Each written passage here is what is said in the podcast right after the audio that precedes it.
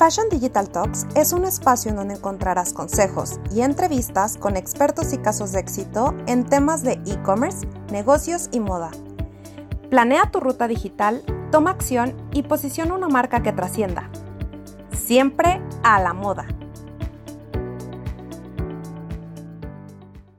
Hola, hola a todos, todas. Eh, ¿Cómo están? Me gustaría presentarles al invitado del día de hoy, Armando Vélez. Él es un profesional en comercio electrónico desde el 2008, tiene un máster en e-commerce por el TEC de Monterrey. Comienza, de hecho, en comercio electrónico desde el 2009 con Adult Shop de electrónicos.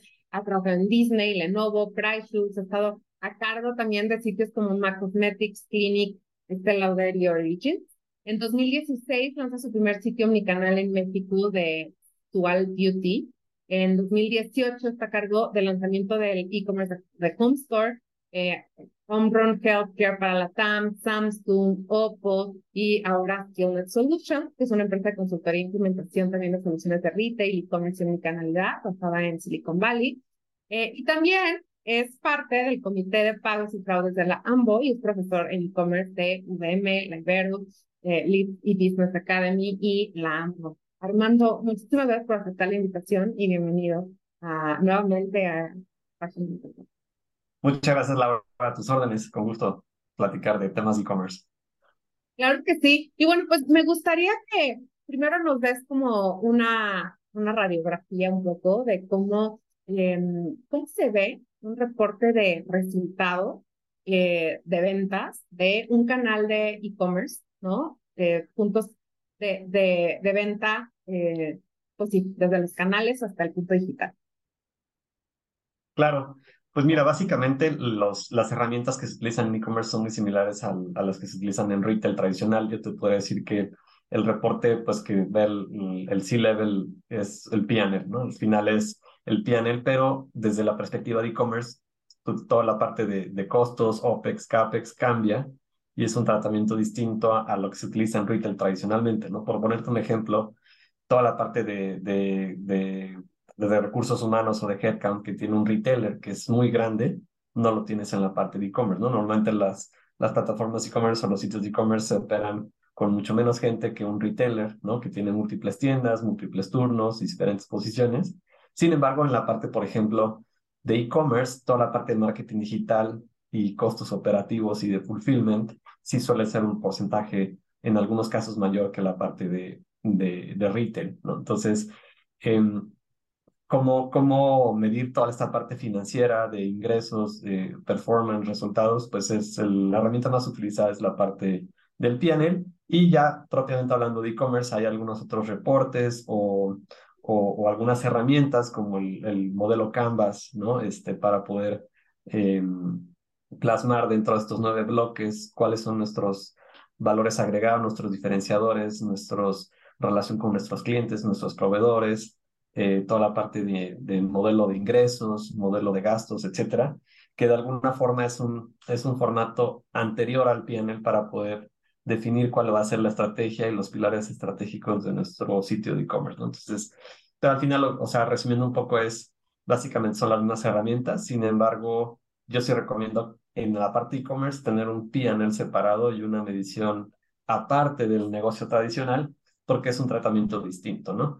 Ya cuando llegamos a un esquema omnicanal en donde se juntan equipos, donde se juntan recursos, donde hablas de ya de un modelo de negocio propiamente omnicanal, pues ya puedes tener un PNL centralizado, pero al final la gran mayoría de los retailers y de las marcas todavía están en una etapa incipiente en esta búsqueda de la omnicanalidad y por ende, pues cada unidad de negocio se tiene que medir de manera separada. ¿no?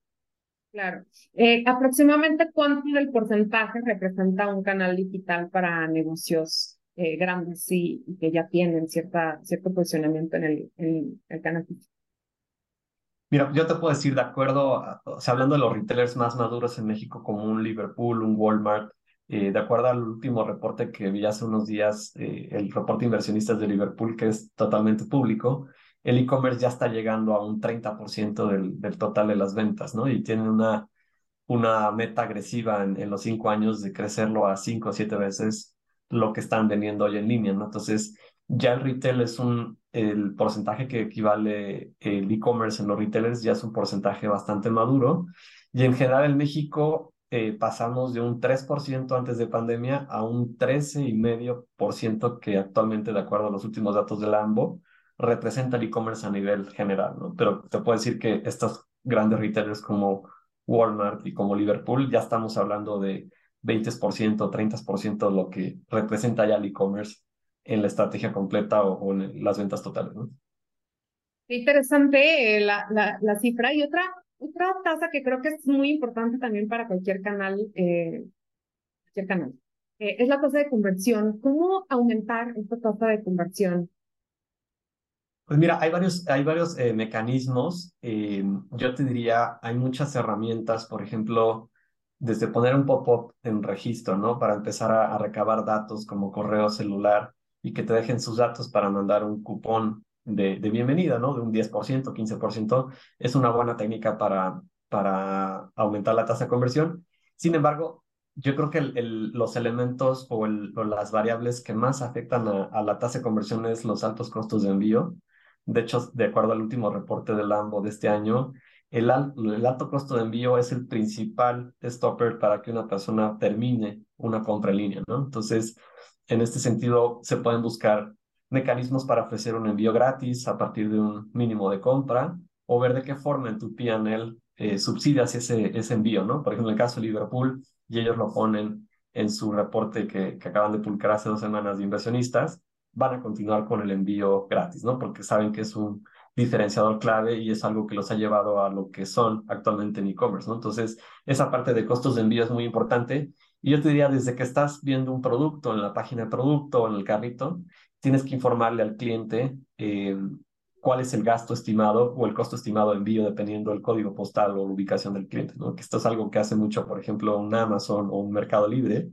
Y de esa forma, pues es es darle total transparencia al cliente y no llevarse una sorpresa hasta el carrito o hasta el checkout, en donde ya ves el costo de envío en 200 pesos y dices, híjole, me va a salir más caro el costo de envío que el producto, ¿no? Entonces, al final es siempre hacerlo más transparente y tratar de que, de que los gastos de envío sean pues, los más accesibles posibles, ¿no? De acuerdo a, este estudio de, de Lambo, los gastos oscilan entre 90 pesos, 100, 110 pesos, 110 pesos por envío, no más allá, o sea, un costo más allá de 110 pesos ya es caro para el consumidor mexicano. Entonces, yo diría eh, gastos de envío que sean accesibles, tratar de ofrecer envíos gratis a partir de un mínimo, ofrecer un, un descuento en la primera compra y siempre ser lo más transparente posible en temas de inventario, disponibilidad, tiempos de entrega, ¿no? Este, y eso va a aumentar muchísimo la tasa de conversión.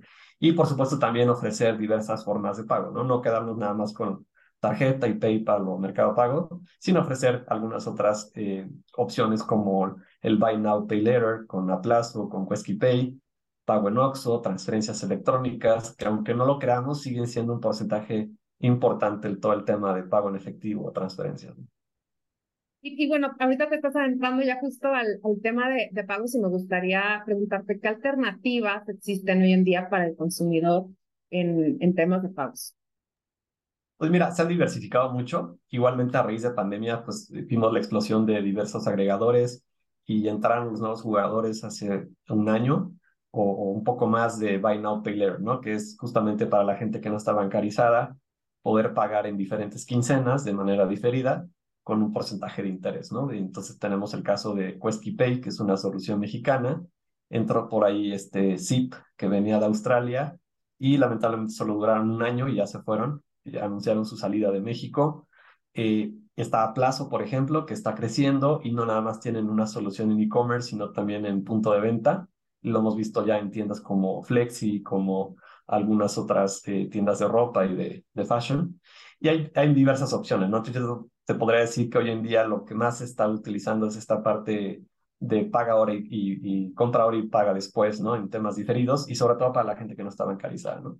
Hay otras opciones como Cody, que ya tienen algunos años, pero no ha, no ha terminado de madurar y, es un tanto desconocida para la mayoría de los usuarios. Está el, el Cash on Delivery, que es una estrategia que pocos han seguido eh, por también el riesgo que implica, ¿no? De, de comprar y pagar en, en efectivo o con tarjeta a la entrega sin embargo, la, las aplicaciones de delivery de comida lo han utilizado y es algo que, que es, es seguramente su principal método de pago, ¿no? El, el, cash on delivery. Eh, toda la parte pues también ya de, tarjetas que puede ser a través del banco directo o a través de un agregador como PayPal, como PayU, como OpenPay o como este Mercado Pago, por ejemplo. Pero diría, eh, lo que estoy viendo hoy en día con todo el tema de crisis y de inflación es que se está moviendo mucho al tema de créditos y al tema de Buy Now, Pay Later, justamente para la gente que no está bancarizada.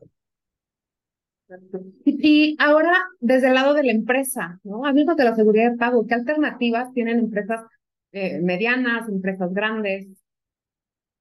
Pues mira, yo te diría, eh, para una pyme, eh, yo sí recomendaría empezar con un agregador, porque al final el agregador como un PayPal, un Mercado Pago, un este, eh, PayU, por ejemplo, te ofrecen ya toda la solución y la gran mayoría tiene plugins hechos para las plataformas más comunes de comercio electrónico como, como WooCommerce, Shopify, Magento, Vitex, etcétera, ¿no? Hablando de pequeñas y medianas empresas, creo que lo más lo más sencillo para el negocio es ir por un agregador. Sin embargo, también un agregador tiene pros y contras, ¿no? Probablemente el agregador que seleccionemos a lo mejor no nos va a dar una tasa de aceptación tan alta como si vamos directamente con un banco e implementamos una solución de, de prevención de riesgo que nos pueda llevar a una tasa de aceptación de un 85-90%, ¿no? Que es algo que difícilmente un agregador te va a dar. Normalmente un agregador te va a dar entre un 60, un 70 máximo 75, em, porque evidentemente pues tienen muchos comercios, tienen que, estar revisando en, muchos casos las transacciones de manera manual, etcétera, y, y, bueno, por ahí se van muchos rechazos, ¿no? Por el tema de control de fraude y también por la protección al vendedor o a los comercios que en muchas ocasiones dan, pero eso involucra que la tasa de aceptación baje, ¿no? Porque al final si abres la llave, usted pues, entra muchísimos contracargos, ¿no? Entonces ellos tienen que estar controlando que el fraude no suba más de 2 o 3%, porque si no Visa y Mastercard te cortan la afiliación, eh, pero, pero, al mismo tiempo tienen que mantener un nivel de servicio aceptable en, la, en el tema de tasa de aceptación. ¿no? Entonces, para pymes y pequeñas, eh, pequeñas y medianas empresas, yo recomendaría ir con un agregador que ofrezca una buena tasa de aceptación, que tenga controlado el fraude y que brinde esta protección al vendedor. Y ya para las empresas grandes, pues definitivamente es mucho mejor y más conveniente ir con un banco directo, el banco que tengan eh, la empresa, ¿no? Para la nómina, para las inversiones y demás, que les pueda ofrecer una tasa de comisión eh, atractiva y por debajo del mercado, por tener este negocio general, y adicional contratar una plataforma de riesgo que te permita tener controlado y gestionado de manera interna todo el tema de fraude y que te lleve a una tasa de aceptación por arriba del 90%, ¿no?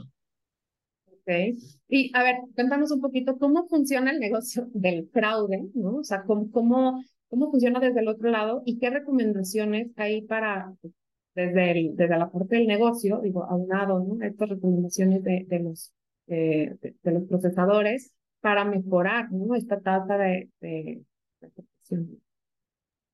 Pues mira, desafortunadamente el, el, fraude en México pues sigue creciendo, igual que el comercio electrónico subió y que sigue creciendo a doble dígito, también el fraude, ¿no? Y en muchas ocasiones, lamentablemente, el fraude va creciendo a una tasa mayor que el mismo comercio electrónico.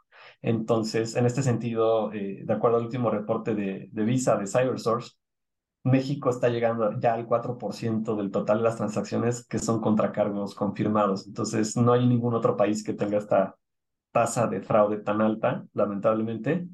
Eh, y bueno, al final, pues es entrar al e-commerce involucra implica un riesgo, ¿no? O sea, al final es, entras en e-commerce y, seguramente los defraudadores van a empezar a intentar hacer fraudes con 100 o miles de tarjetas todos los días, porque aceptarán. Son grandes eh, organizaciones criminales con muchos contactos y nexos en Centroamérica, Sudamérica, y se comparten bases de datos de tarjetas. Entonces, el comportamiento normal es, se meten a sitios donde puedan hacer transacciones pequeñas de 100 pesos, 200 pesos para probar las tarjetas y una vez que pasan se van a los comercios donde tienen electrónicos caros, productos caros de, de, de ropa, de calzado y empiezan a intentar todos los días, ¿no? Entonces, eh, pues digo, en, mis 14 años de experiencia he visto eh, muchos casos, ¿no? Como el caso de, de compras.com, eh, que desde 2014, 2013 eh, llevaban 6, 8 meses recibiendo ataques de defraudadores y no podían este, batearlos, ¿no? Entonces al final, si tú tienes una una gestión de riesgo tanto interna los de manera exitosa, pues seguramente esos, esos defraudadores se van a ir a otro comercio, ¿no? Este, el problema es cuando no tienes una gestión adecuada de riesgo y que te están haciendo contracargos, pues van a seguir ahí de por vida, ¿no? Este, entonces es un tema que se tiene que gestionar de manera efectiva tanto internamente como con los agregadores, ¿no? O sea, al final el agregador para el tema de las pymes, tú tienes que tener los mecanismos y la gente necesaria para poder tener controlado este fraude. Claro. Y háblanos un poco de esta legalidad, regulaciones para los negocios digitales que, que ya hay, que, que todavía están en concreto. Pues mira, lamentablemente justamente no hay, no hay una regulación propia para e-commerce en México, cuando en otros países, por ejemplo en España, existe la Ley Federal de Comercio Electrónico desde 2002, o sea, tienen ya más de 20 años con una ley eh, a nivel país. De, hay algunos esfuerzos que se hicieron en Profeco hace un par de años, que es la norma mexicana de comercio electrónico, sin embargo sigue siendo de manera opcional, ¿no? No es una ley que te obligue como comercio o como vendedor a, inscribirte en ciertas reglas del juego, acá es totalmente opcional. Entonces, pues eso implica que haya muchos sitios falsos, que se siga dando el phishing, el farming, todos estos mecanismos de fraude y, pues parece que nadie lo está controlando, ¿no? Y por el otro lado también los bancos y los agregadores eh, no están regulados en la parte de Internet y ofrecen tasas de servicio o niveles de servicio muy por debajo del mercado en Latinoamérica, ¿no? O sea, tenemos de acuerdo a datos de Conducef, tenemos una tasa de aceptación promedio en México de 65%. Ese es súper bajo. Es como si llegas al, al Oxxo y de 10 personas que te quieren pagar con tarjeta, mandas 4 a su casa porque simplemente no, no quieres aceptar sus tarjetas por el riesgo que implica, ¿no? Entonces, eso a nivel experiencia y a nivel negocio, pues estamos dejando un 40% del negocio en la mesa por justamente no tener esos niveles de servicio que nadie los está regulando, ¿no? Entonces, eh, pues falta, ¿no? Al final sí tenemos algunas leyes y códigos, ¿no? Como la Ley Federal eh, de, de, Comercio, ¿no? El Código Comercio, la Ley Federal de Protección al Consumidor, este, algunas otras leyes de, por ejemplo, la Ley Federal de Datos Personales, pero no hay nada eh, especializado o específico para e-commerce. Ok. Y, bueno, tú has estado también en dos grandes empresas de, de belleza, ¿no? O sea, líderes, entonces Lauder y el tema de Soal Beauty, que además tiene esta característica de, de ser un, sitio omnicanal. ¿Qué nos puedes platicar? ¿Cuáles fueron los primeros, los, principales desafíos, logros en, en estas implementaciones? Mira, el caso de, de Steel Lauder fue interesante porque fueron de las primeras marcas de belleza en tener e-commerce en México, e incluso antes de L'Oreal y de algunos otros competidores. El reto más importante para belleza, yo creo, es el tema de los colores hablando de maquillaje, ¿no? Porque, por ejemplo, puedes tener un, un labial, eh, hablando de MAC, que tiene el, mismo modelo, tiene 250 colores, ¿no? Y tú ves la paleta en e-commerce y es como entrar a la paleta de, de Photoshop, ¿no? Donde tienes 25 rojos, 40 naranjas y 50 amarillos. Así es en la parte de, de color o de maquillaje, ¿no? Entonces el reto que nos enfrentamos cuando empezamos con MAC era si había muchos cambios o, o evoluciones, porque al final lo que tú ves en la pantalla es muy diferente muchas veces a lo que recibes, ¿no? Por la calibración de, la misma, de la misma pantalla, etcétera. Entonces, la gran mayoría de los pedidos que nosotros teníamos eran, eh, nos dábamos cuenta de eso, eran recompras, ¿no? Porque la gente buscaba no por los colores, sino ya por el código del producto, ¿no? O sea, nos dimos cuenta que la gente que ya era muy fan de la marca hacía recompras en online, ¿no? O sea, ya sabían exactamente qué color, qué modelo, ¿no? Este, qué material, y así lo pedían, ¿no? Entonces, eh, yo creo que en la parte de maquillaje es mucho de recompra, hablando de color. En la parte de skincare es más sencillo porque tienes menos productos, menos gama de productos, ¿no? Solo es diferencia de tamaños, pero al final no, no lidias o no tienes ese problema del, del color, ¿no? Eh, y que seguramente le pasa a muchas marcas también, por ejemplo, de ropa, donde tienes más de 5, 7 o 10 colores con la misma camisa, y puede llegar a suceder, ¿no? Este, mientras más colores tengas, pues más, más complejo todo el tema de, que la gente esté a gusto con ese color que está recibiendo.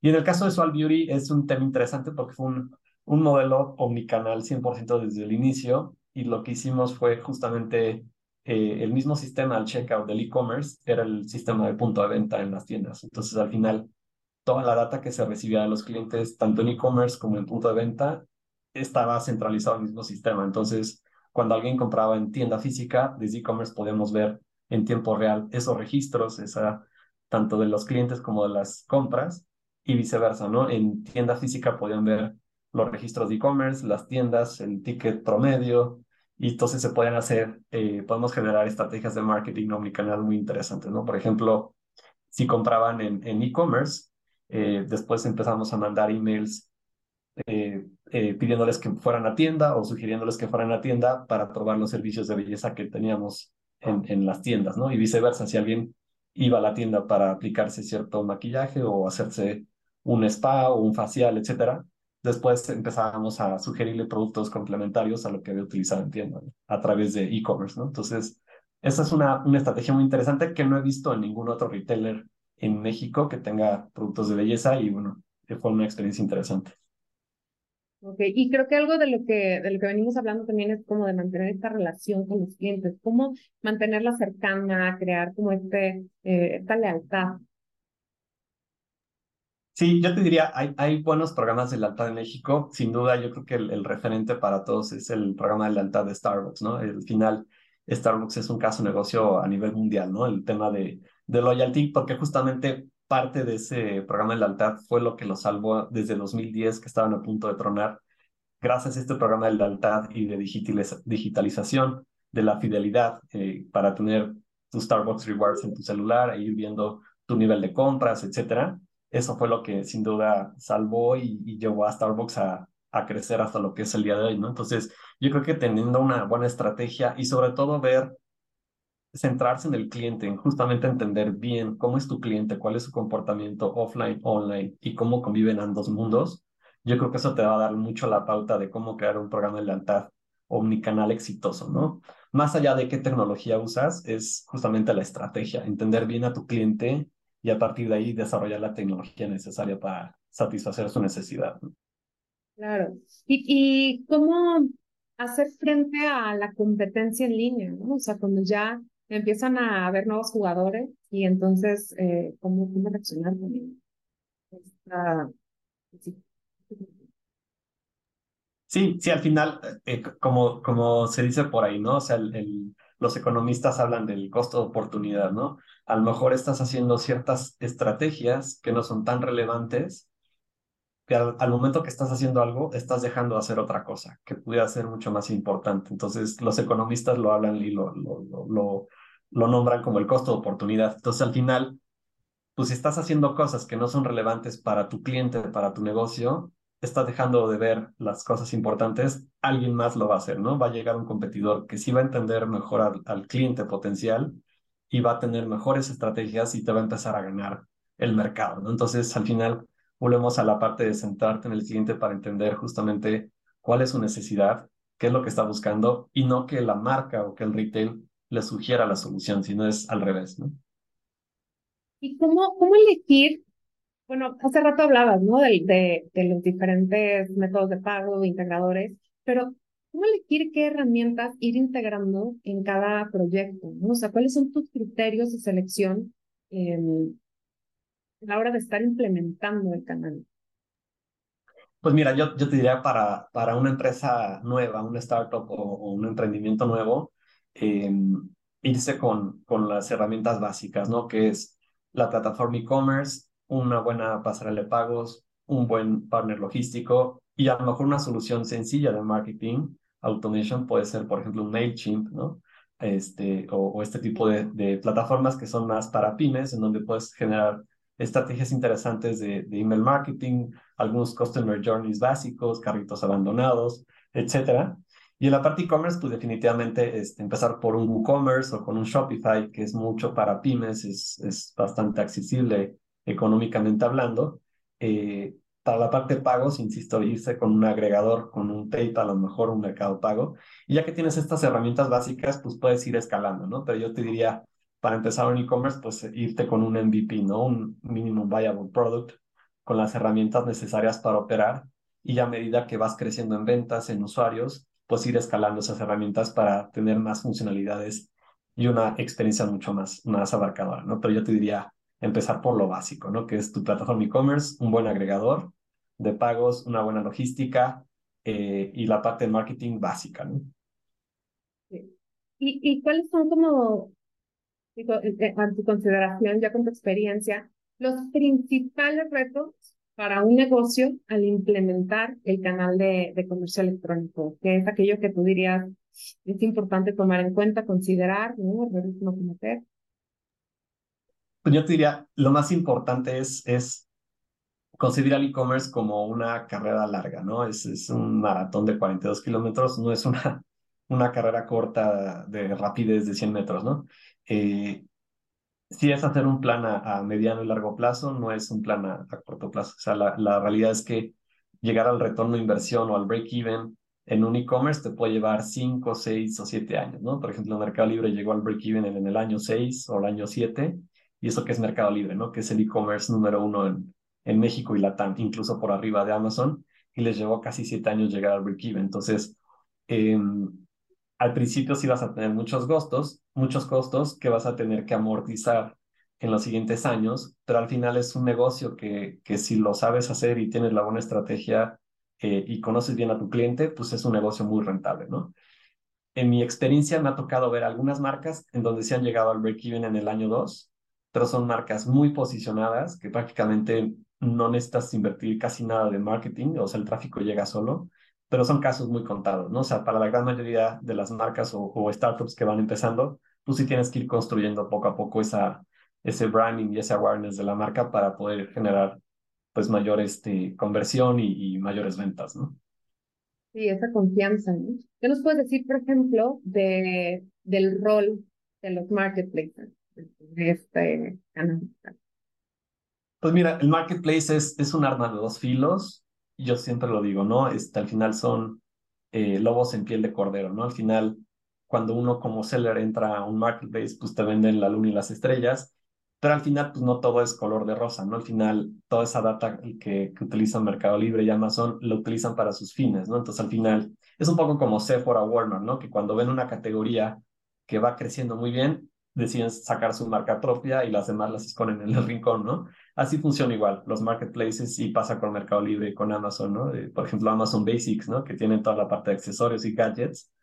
Pues tú buscas un accesorio en Amazon y lo primero que te sale es Amazon Basics, ¿no? Y al final te ponen a todos los sellers. Entonces, ellos utilizan mucho la data de los sellers y al final eso los ha llevado a que hoy en día los marketplaces están creciendo más que el comercio tradicional B2C o el D2C de las marcas al grado que en México al menos los tres principales marketplaces, que es Amazon, Mercado Libre y Walmart, ya representan más del 80% de todo el e-commerce nacional. Entonces, al final, pues se está convirtiendo en un oligopolio en donde, como sabemos, en, tema de economía, tanto los monopolios como los oligopolios, pues ponen sus reglas, ¿no? Y, y, vuelvo al tema de regulación, ¿no? Si no se regula esto, pues sí, sí hay un riesgo de que la competitividad cada vez se vaya eliminando, ¿no? Entonces, al final, vemos cómo en la comunidad europea pues están tratando de equilibrar este balance y hay ciertas eh, eh, penalidades o incluso multas a estos gigantes, ¿no? Por temas de competitividad, ¿no? Y algunas prácticas desleales este, que han tenido o prácticas anticompetitivas, pero en México pues, la verdad es que una regulación y no hay ningún monitoreo, ¿no? Entonces, yo diría, los marketplaces sí son un arma de dos filos, le sirve mucho a los sellers incipientes o a las startups para empezar a generar usuarios, ventas, pero al final es como el casino, ¿no? Tú sabes cuándo te sales.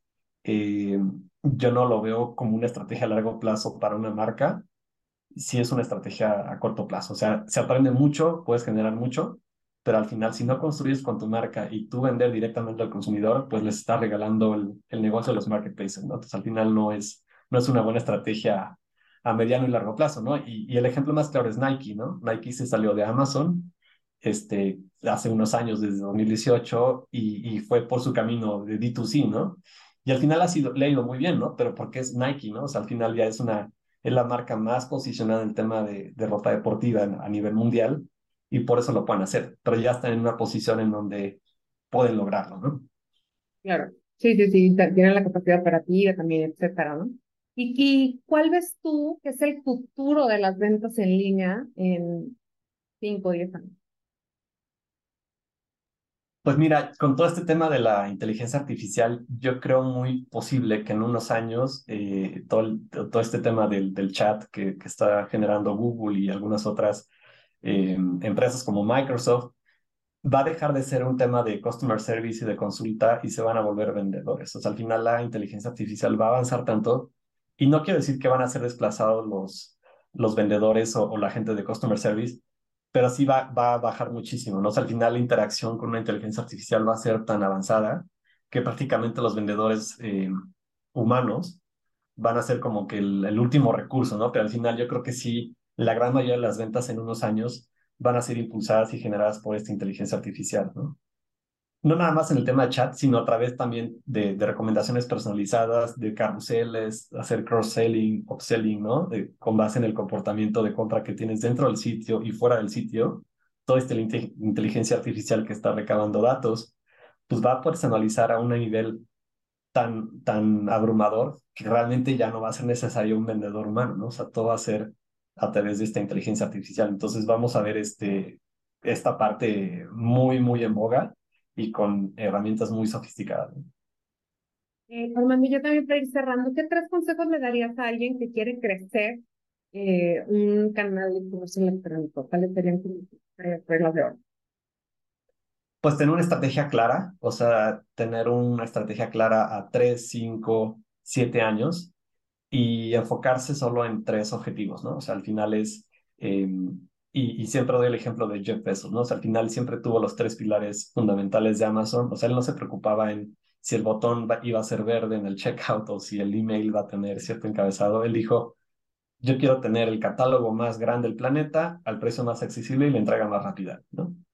Y siguen siendo los pilares no nada más de Amazon, sino de todo el e-commerce, ¿no? En general, y es como, los, eh, como las premisas fundamentales de todo e-commerce. Entonces, para un negocio que quiere crecer, creo que si se fija estos tres pilares o tres visiones fundamentales del negocio de por qué esa marca la tiene que comprar los clientes y no irse con un competidor, yo creo que si se aferran estos tres pilares y trabajar sobre esos tres pilares en el tiempo, los va a llevar al éxito, ¿no? Y e, efectivamente, pues esto lo puedes ver en el modelo Canvas, ¿no? Justamente donde puedes diseñar tus eh, puedes plasmar tus, eh, tus pilares estratégicos, tus diferenciadores clave, etcétera.